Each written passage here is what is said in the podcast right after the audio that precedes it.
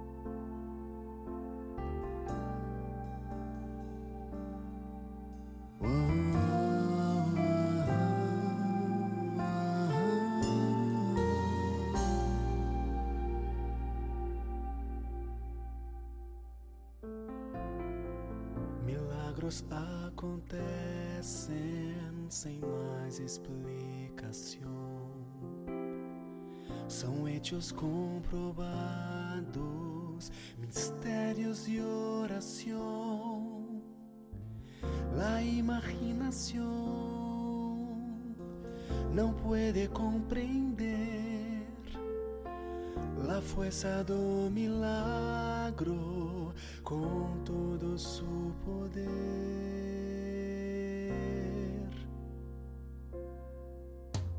Milagros acontecen sem mais explicação que nem a própria ciência consiga revelar. Milagros são regalos, regalos do Senhor. Milagros acontecem, milagros de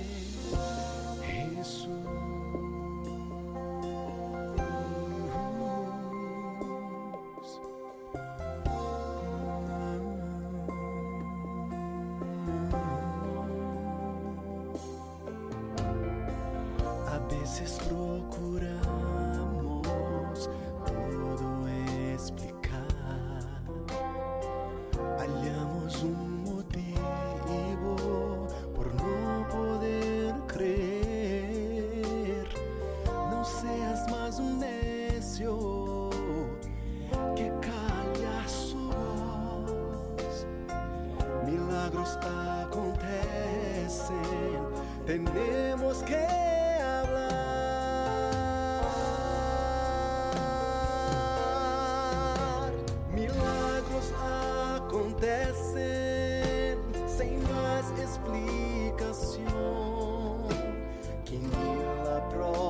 própria ciência consiga revelar. Milagros são regalos, regalos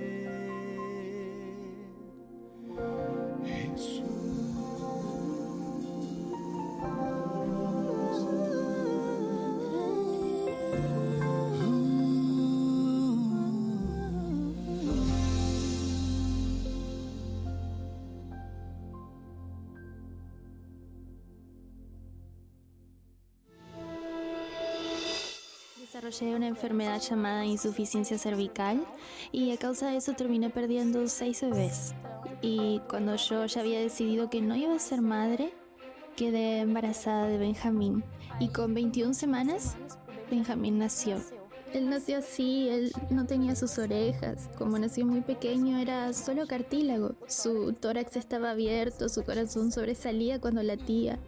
Y la médica se acercó y me dijo, mira, no voy a decirte nada más sobre tu hijo, porque tu bebé superó todo lo que estudié en medicina sobre bebés extremadamente prematuros.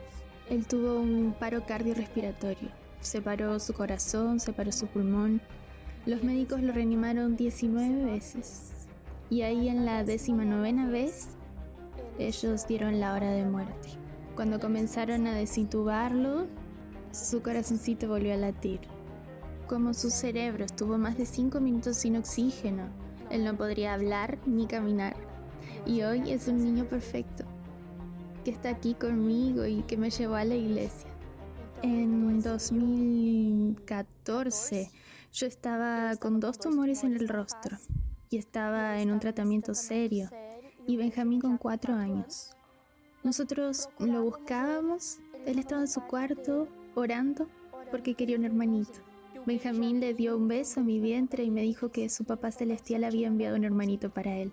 Fui a ver a la médica y le pregunté si tenía que acortar el efecto de las inyecciones y ella me dijo, no, la radiación del tratamiento va a quemar los óvulos, tú nunca vas a quedar embarazada. Resultado, un mes después me desmayo en el centro de la ciudad y me despierto en el hospital con la noticia de que estaba embarazada. No fue un embarazo fácil. El día que cumplí ocho meses, fui al hospital.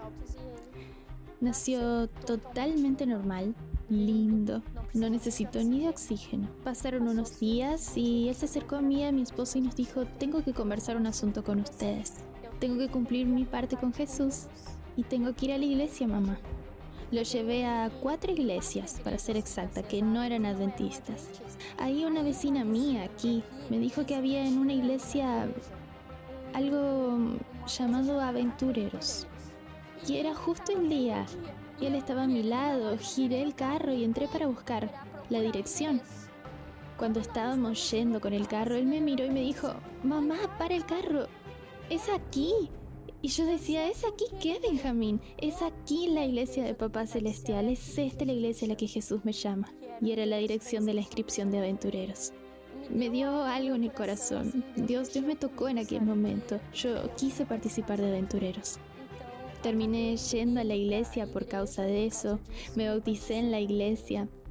Fue, fue difícil, fue.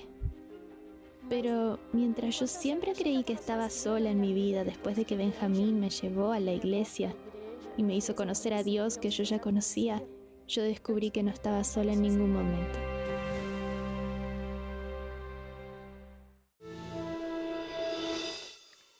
Linda historia, ¿verdad? Yo te dije en el inicio que íbamos a tener esta historia fantástica producida por nuestro equipo que realmente eh, coloca mucho cariño, mucho amor al preparar estas historias y sobre todo vemos la mano poderosa de Dios haciendo milagros. De paso, el tema que vamos a estar tratando el día de hoy es Jesús, el Dios de los milagros. Así que este milagro que acabas de escuchar es un poco parte del programa del día de hoy también, ¿ok? Y hablando de milagros, yo tengo aquí en mis manos algo que es un milagro. ¿Sabes por qué es un milagro? Porque este es el nuevo curso bíblico que estamos regalando, que estamos llevando hasta ti completamente gratuito. Este curso bíblico, titulado Marcadas por la Fe, es un curso bíblico que habla sobre la historia de ocho mujeres de la Biblia que tuvieron encuentros maravillosos con Dios. Te lo voy a mostrar para que puedas tenerlo ahí en la pantalla, puedas verlo y puedas desear tener este curso bíblico que te enviaremos gratuitamente. Repito, es gratis. Pero el punto aquí no es que es gratis, sino que es importante que tengas este contenido en tu mano para acompañar la lectura y el estudio de la Biblia. Y ahí viene la pregunta que todos me hacen, Pastor, ¿cómo hago para tener el curso bíblico eh, aquí conmigo? Es muy simple. Tú vas a hacer así. Tú vas a escribirme ahora a nuestro WhatsApp. Es el más 55 12 98 114 60. Lo repito, más 55 12 98 114 60. Es gratis, mandas el mensaje y nosotros te enviaremos la revista. ¿Ok? Nuevotiempo.org barra escuela bíblica es el otro lugar donde puedes descargar este curso. Vamos a hacer lo siguiente. Hacemos una rapidísima pausa. Yo te espero por aquí. Ya estoy con la Biblia abierta para seguir estudiando la palabra de Dios. Te espero.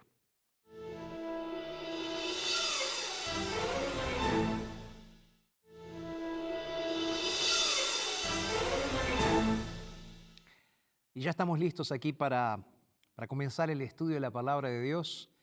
Y quiero darte la bienvenida ahora con la Biblia abierta. ¿No? Tuvimos tantas cosas ya en el programa como siempre pero, pero bueno, ahora estamos listos para abrir la palabra del Señor. Así que ahí donde estás, me gustaría que cierres tus ojos y que juntos podamos hacer una oración. Vamos a conversar con Dios. Padre, te agradecemos mucho, mucho, mucho, Señor, porque podemos entrar en tu presencia juntos aquí, unidos a través de la radio, de la televisión, a través de internet, para conocer un poco más de ti, Señor. Y hoy queremos que Jesús, tú seas ese Dios de milagros también en nuestras vidas. que hoy al orar por milagros, Señor, tú puedas manifestarte de forma poderosa en nuestros corazones. Es lo que te pedimos porque oramos en el nombre de Jesús. Amén. ¿Estás listo para abrir la Biblia? ¿Estás lista para abrir la Biblia? Seguimos en la secuencia de estudios del Evangelio según San Juan y quiero que abras tu Biblia en San Juan capítulo 2. Voy a leer cinco versículos ahora que son bien cortitos. Juan 2, a partir del verso 1, la palabra dice así. Al tercer día se celebraron unas bodas en Canaá de Galilea. Y estaba allí la madre de Jesús. También fueron invitados a las bodas Jesús y sus discípulos. Pero faltó el vino.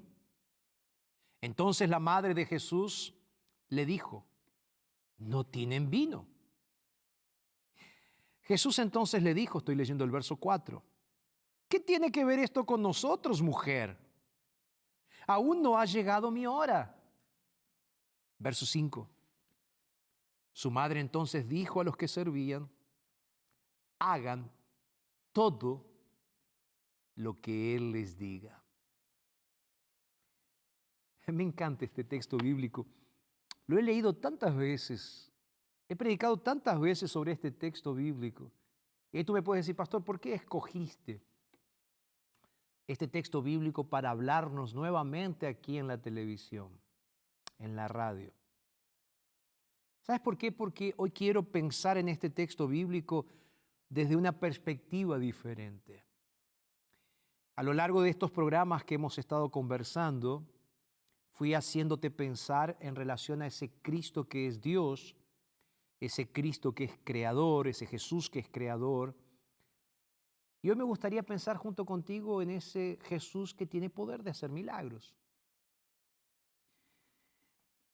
Y en este texto bíblico encuentro algunos detalles que me parecen sensacionales, fantásticos. Primero, es una boda. ¿Ok? Jesús elige una boda como el lugar para hacer su primer milagro. Esa boda sucede en Galilea, en una aldea cercana a Nazaret, muy cerquita de donde él comenzó su ministerio. Ahora bien, esto lo dice el texto bíblico, porque acabábamos de leer, ¿no? En el tercer día se celebraron las bodas en Caná de Galilea. Hay otro punto que me gustaría que piense junto conmigo. Dice aquí, al tercer día fue celebrada una boda. Es muy interesante que en la Biblia aparece este concepto de tercer día muchas veces. Eh, si vas al libro de Esther vas a encontrar, por ejemplo, el asunto del tercer día. Al tercer día sucedió tal cosa. Si tú vas al momento de la resurrección de Cristo, tú vas a ver que dice al tercer día sucedió tal cosa. Jesús resucita, ¿no es cierto? Ahora, me puse a pensar un poco en, la, en el paralelismo que existe en esta historia de las bodas de Cana con el libro de Génesis. Recuerda que estamos viendo a Jesús desde la perspectiva de Jesús como Dios y Jesús como creador también, ¿no? Que en realidad quien nos está haciendo pensar de esta forma es el propio apóstol Juan. Y él utiliza esta frase tercer día. Y estaba leyendo algunos comentadores de la Biblia que dicen lo siguiente, dicen, esa expresión es la misma que está registrada en el libro de Génesis capítulo 1, verso 13. Cuando en el tercer día Dios crea las plantas. Que esto te queda, eh, como siempre digo, que esto quede marcado en tu memoria, ¿ok? Porque lo voy a traer de vuelta en un ratito, ¿ok? Tercer día, Jesús crea qué cosas? Dios crea qué cosa en el, en el Génesis? Las plantas. Ahora bien, sigamos con el texto bíblico. ¿Quién estaba en esas bodas? Primero no se nos dice quiénes eran los que se estaban casando son anónimos para nosotros. Pero el texto bíblico nos dice que estaba la madre de Jesús y que estaban sus discípulos. Aparecen otros personajes como el maestro Sala, que es el que prueba después el agua transformada en vino, aparecen los siervos que van a, a servir a Jesús, colocando el agua en las tinajas, pero aquí aparece la madre de Jesús y sus discípulos. Ellos habían sido invitados a esta fiesta de bodas. Y en esa fiesta de bodas aparece un problema. ¿Cuál es el problema? Falta vino. Y tú conoces la historia. No te estoy contando nada absolutamente nuevo. Solo aquí quiero hacer un paréntesis para explicarte cómo funcionaba una boda en el Antiguo Oriente. Una boda era una fiesta preparada con mucha anticipación. Esa fiesta duraba varios días y las personas venían de diferentes lugares para participar de la fiesta de bodas. Y cuando el novio organizaba la fiesta, o cuando la familia del novio, junto con la familia de la novia, organizaban la fiesta, lo que no podía faltar era alimento y bebida. Entonces, para que una fiesta realmente, una fiesta que iba a durar días, realmente sea una fiesta inolvidable, tenía que tener lo necesario para que sea inolvidable. Comida y bebida. Como toda fiesta, ¿verdad? Toda fiesta de bodas, inclusive hoy en día, se prepara con mucha anticipación, la novia se prueba el vestido, el novio se prueba el traje, eligen la corbata, eligen quiénes van a ser las personas que van a estar pasando junto con ellos. Todo se prepara con anticipación. Se prepara la iglesia o el local donde va a ser el casamiento, pero en una boda siempre hay qué cosa? Comida y bebida. Ahora, piensa conmigo en lo siguiente. Estamos hablando de Galilea, época de Jesús, ambiente de judíos. Y ahí estaba Jesús celebrando una, una fiesta, participando de un momento de bodas. Aquí necesito indiscutiblemente hacer dos paréntesis más. El primero, Jesús participa de una fiesta de bodas donde se casaban un hombre y una mujer.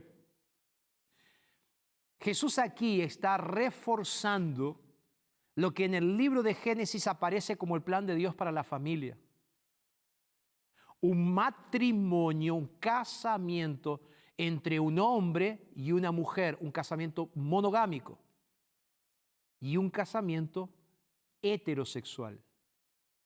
El plan de Dios para la familia, el plan de Dios para la sexualidad del ser humano. Segundo punto importante de este paréntesis que quiero hacer. Jesús era una persona que participaba de momentos alegres.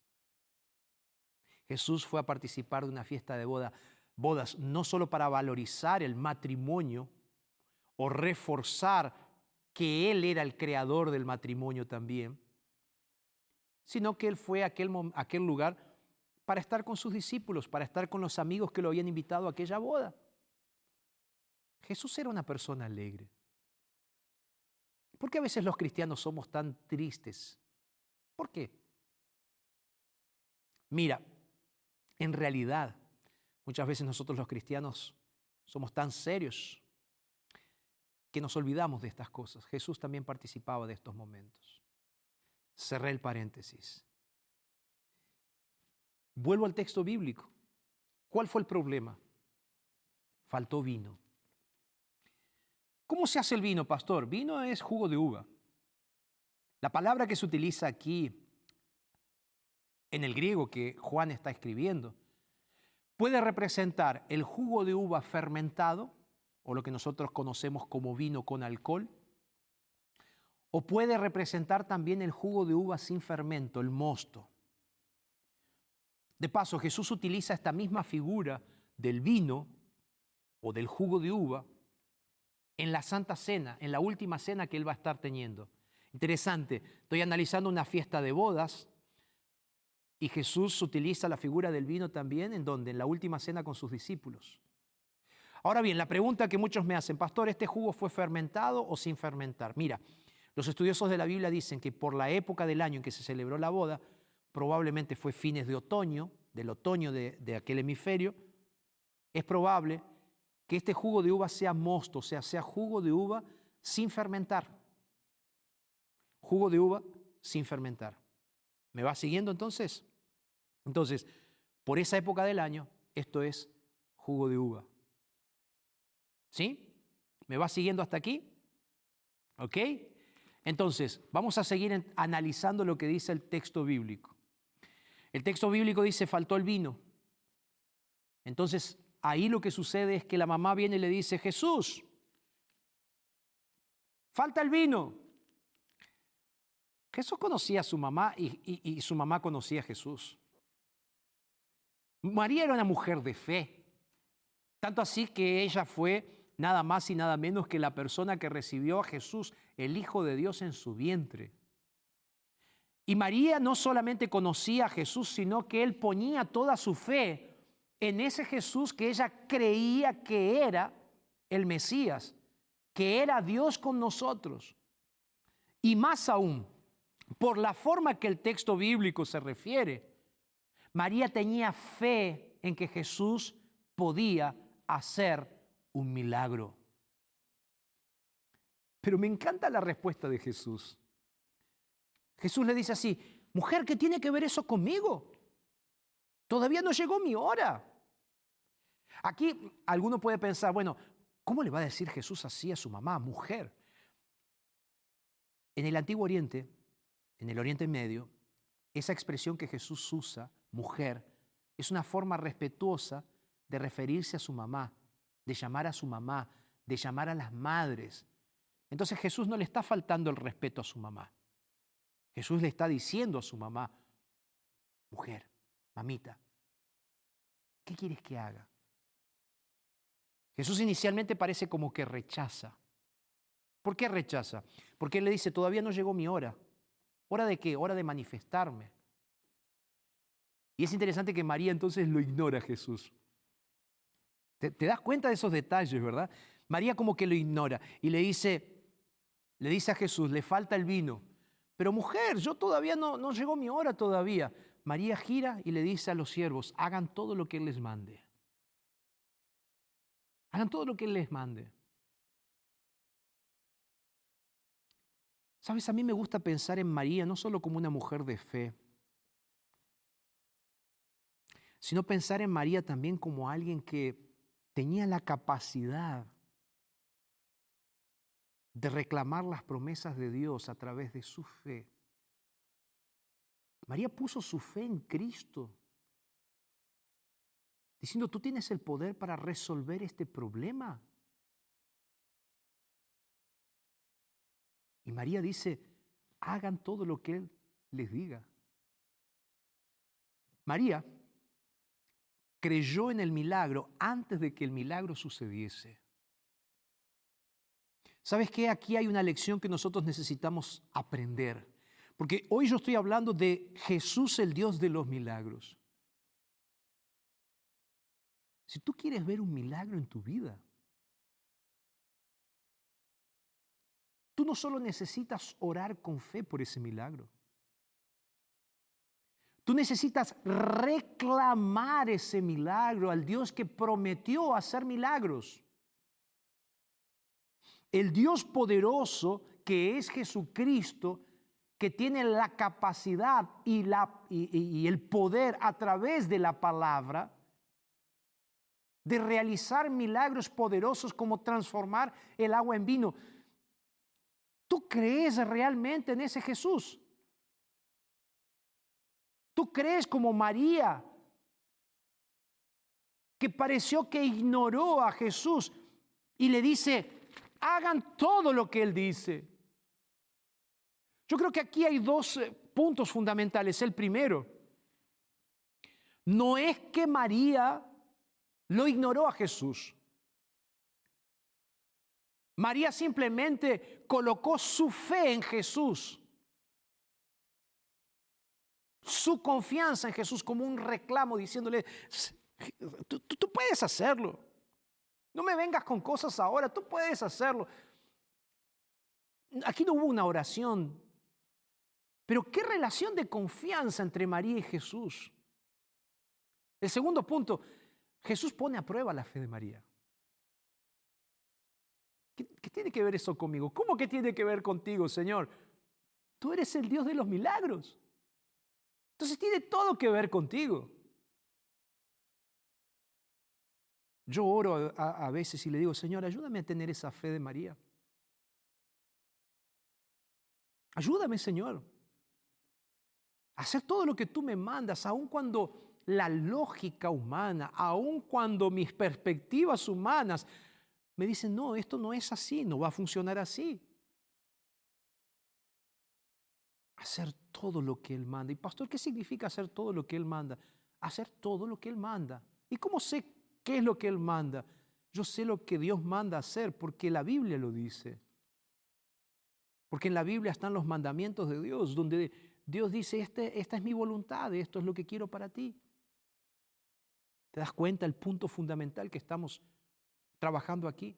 Si tú quieres ver los milagros de Dios, necesitas creer que el milagro va a suceder. Y ahí estaban los siervos. El verso 6 nos dice que había tinajas de piedra que eran usadas para los rituales de limpieza, de, de limpieza, de lavarse. Cada tinaja tenía en torno a 80, entre 80 y 120 litros. Y entonces él le dice a la gente, pongan agua en las tinajas.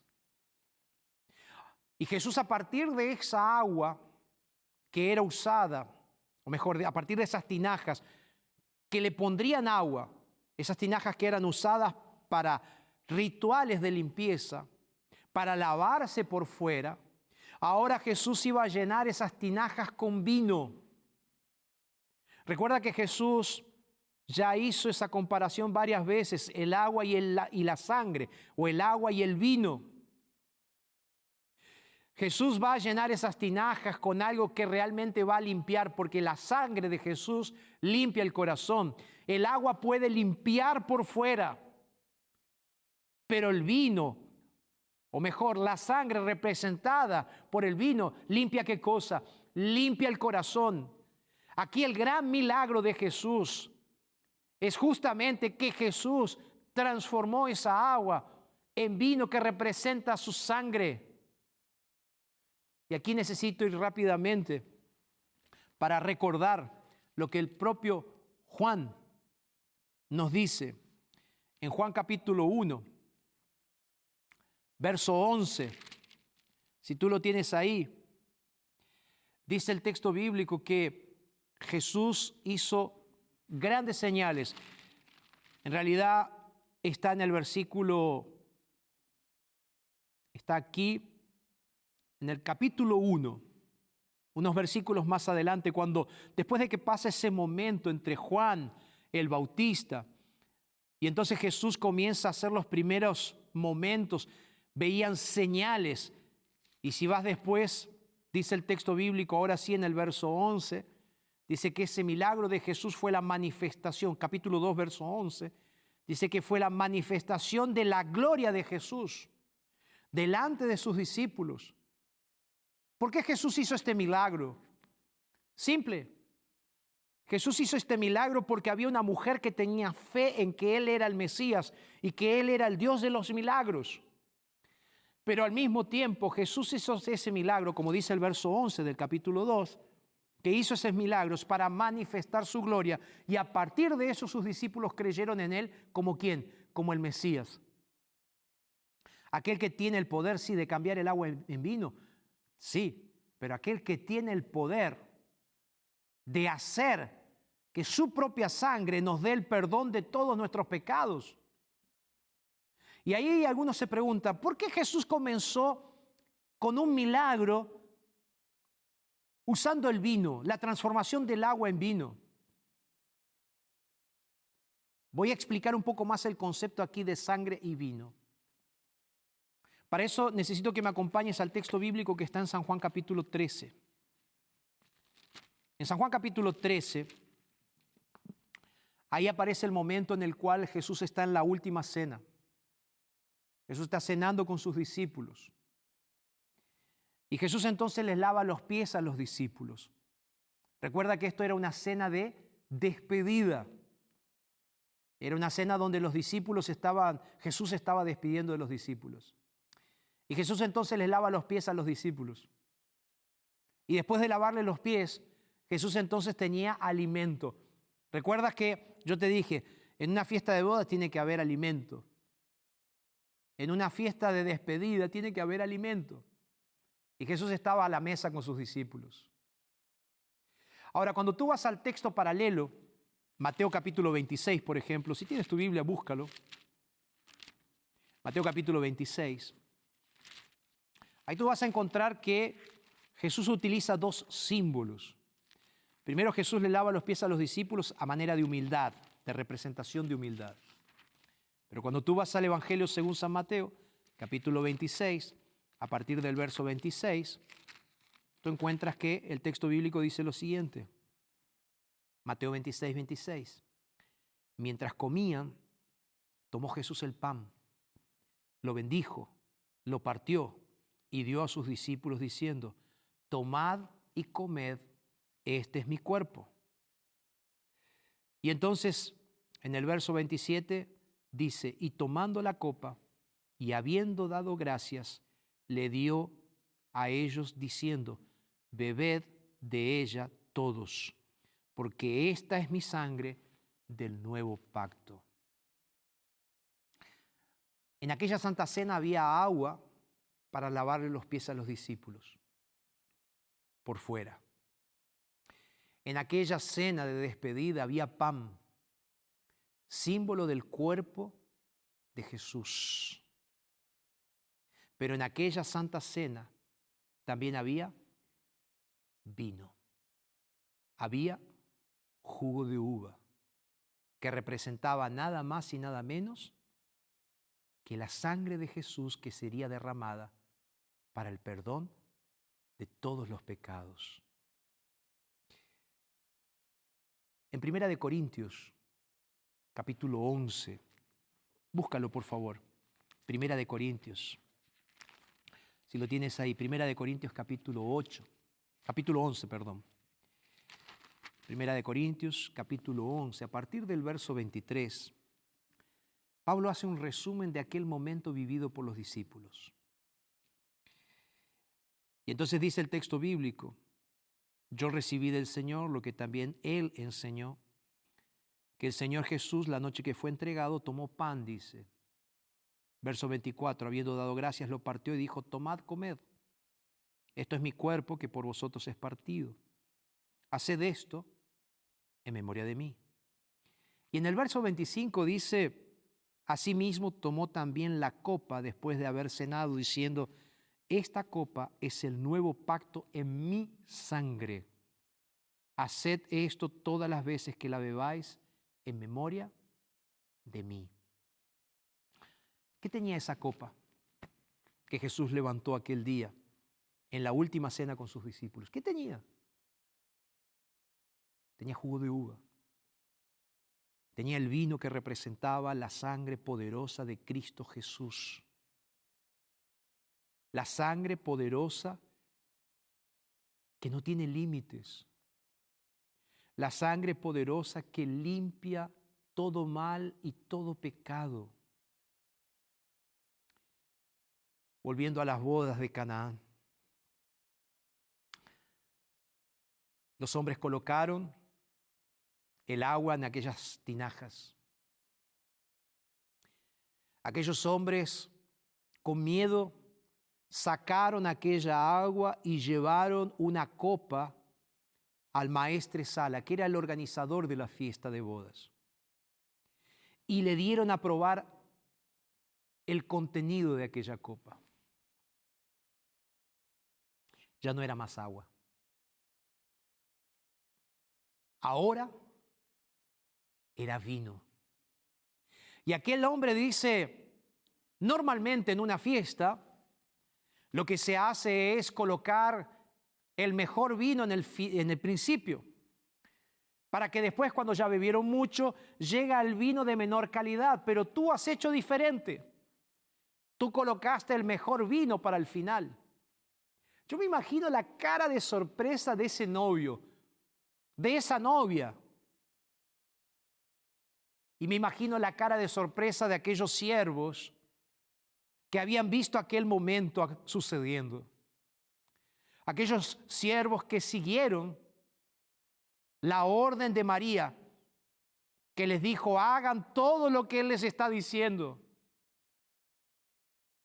Me imagino la cara de los discípulos, la cara de sorpresa, de saber que el problema había sucedido, porque escucharon a María pidiéndole a Jesús ayuda.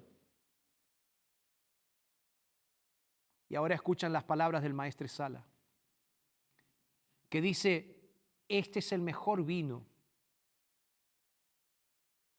No hay otro vino como este. Nunca he probado nada igual. Mis queridos, el milagro que Jesús hizo en aquella fiesta de bodas es nada más y nada menos que una representación del milagro que Jesús quiere hacer en tu vida a través de su sangre poderosa. El agua es necesaria para la purificación externa, porque el agua es un símbolo de limpieza. El agua fue un símbolo que Jesús utilizó al lavarle los pies a los discípulos. El agua es un símbolo en el bautismo cuando nosotros decidimos entregarnos a Cristo. Son símbolos externos. Pero el jugo de uva, el vino, que nunca jamás se termina, es la sangre poderosa de Cristo Jesús que se manifiesta para transformación del corazón del ser humano. El vino de una fiesta de bodas se puede terminar y es a partir de ese problema que Jesús hace su primer milagro en una fiesta de bodas. Pero el vino de la gracia poderosa de Jesús, la sangre poderosa de Jesús, la sangre que da gracia y misericordia a todo aquel que la necesita, jamás se terminará. Jamás se terminará. Porque Jesús es el Dios de los milagros. Para Jesús fue fácil convertir el agua en vino, pero para Jesús es mucho más fácil limpiar un corazón que está podrido por dentro por causa del pecado. Porque la sangre de Jesús limpia de todo pecado. La sangre de Jesús restaura el corazón. ¿Quieres un milagro en tu vida? ¿Quieres el verdadero milagro? Yo sé que estás luchando en este momento con un cáncer y tu oración está siendo, Señor, por favor, cúrame. Yo sé que estás luchando ahora con un hijo que está con cáncer y tu oración está haciendo, Señor, cúrame, cura a mi hijo.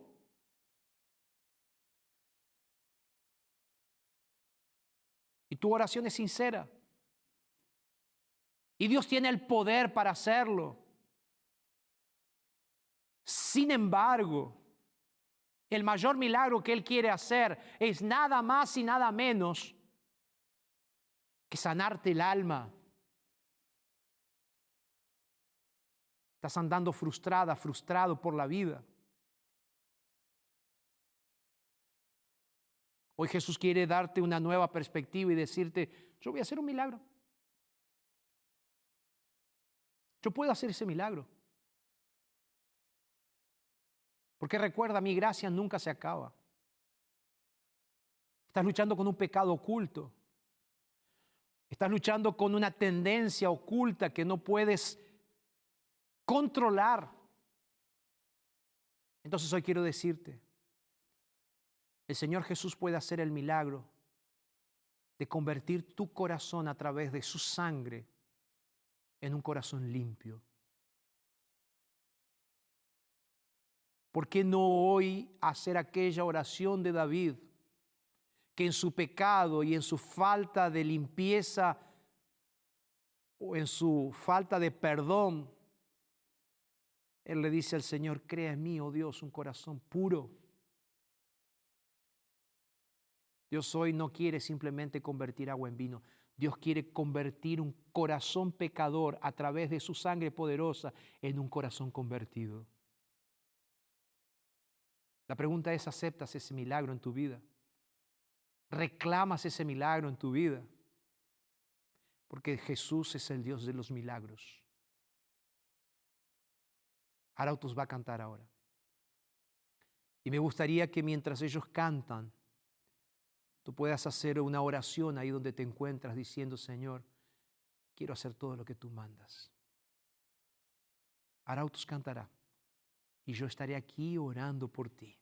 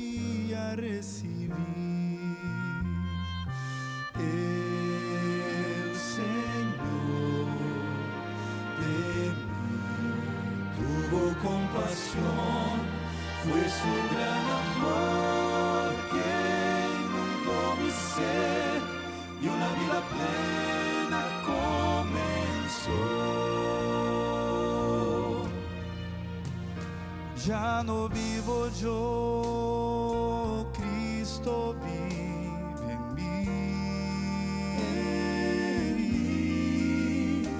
Ya no vivo yo, todo en mí cambió. Cuando encontré a Jesús mi rey, un milagro sucedió.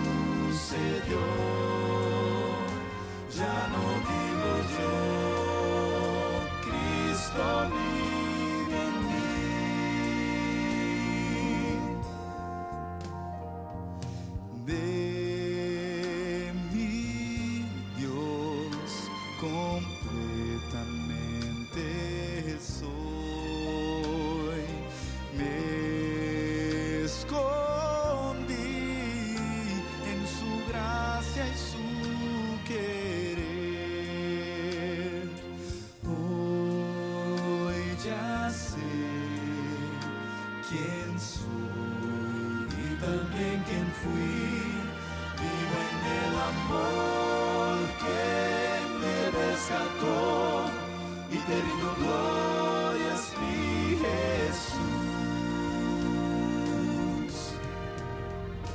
Ya no vivo yo, Cristo vive en mí.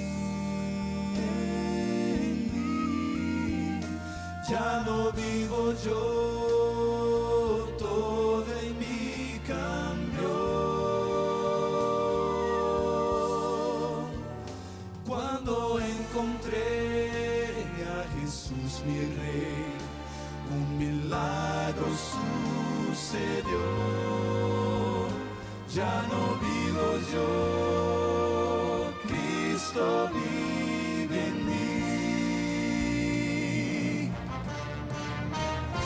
Quien yo era no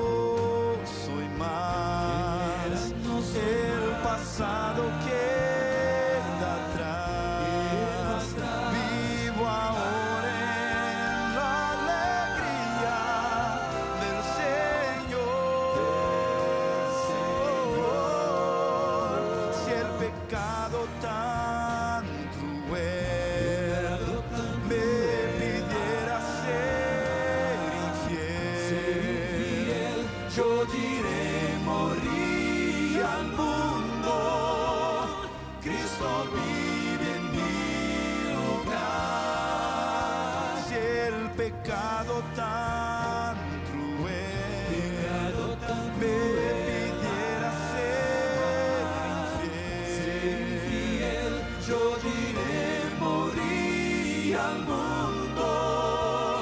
Cristo vive en mi lugar. Ya no vivo yo.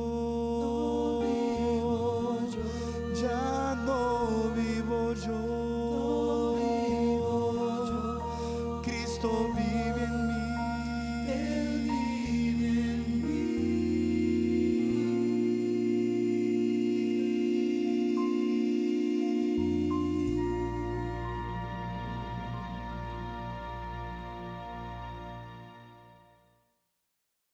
Gracias, Arautus, por esta linda música.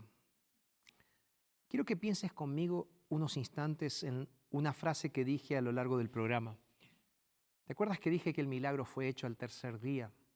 ¿Y te acuerdas que hice una conexión con el libro de Génesis el tercer día? La misma palabra creadora que tuvo el poder para crear en el tercer día las plantas, las viñas, es el mismo poder que tuvo, o la misma palabra que tuvo el poder de convertir el agua en vino. ¿Por qué esto, pastor? Porque quiero que pienses que es el mismo Jesús que creó todas las cosas. El Jesús que tiene el poder para rehacer todas las cosas de nuevo en tu corazón.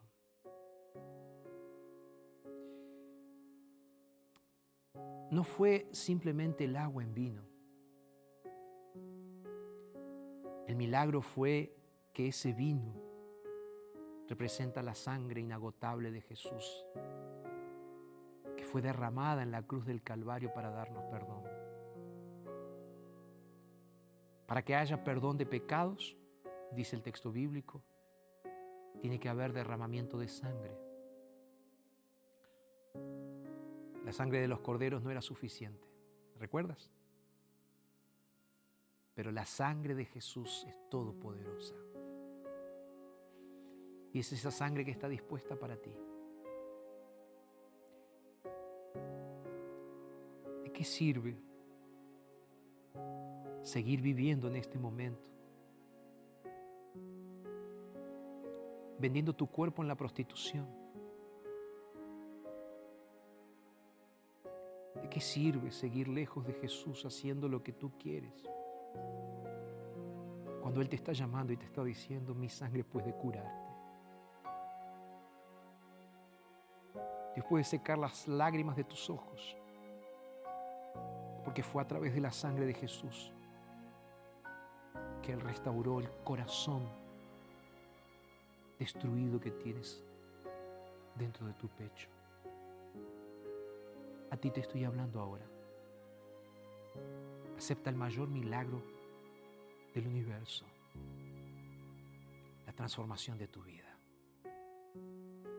Puedo orar por ti. Cierra tus ojos y vamos a orar. Padre, en tus manos encomiendo, Señor, cada uno de mis amigos y amigas que está mirando en este momento el programa o escuchando el programa. Que tu sangre poderosa se manifieste para perdón de pecados.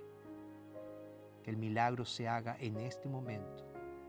En el nombre de Jesús. Amén. Que Dios te bendiga. Te mando un abrazo enorme. Nos reencontramos en el próximo programa.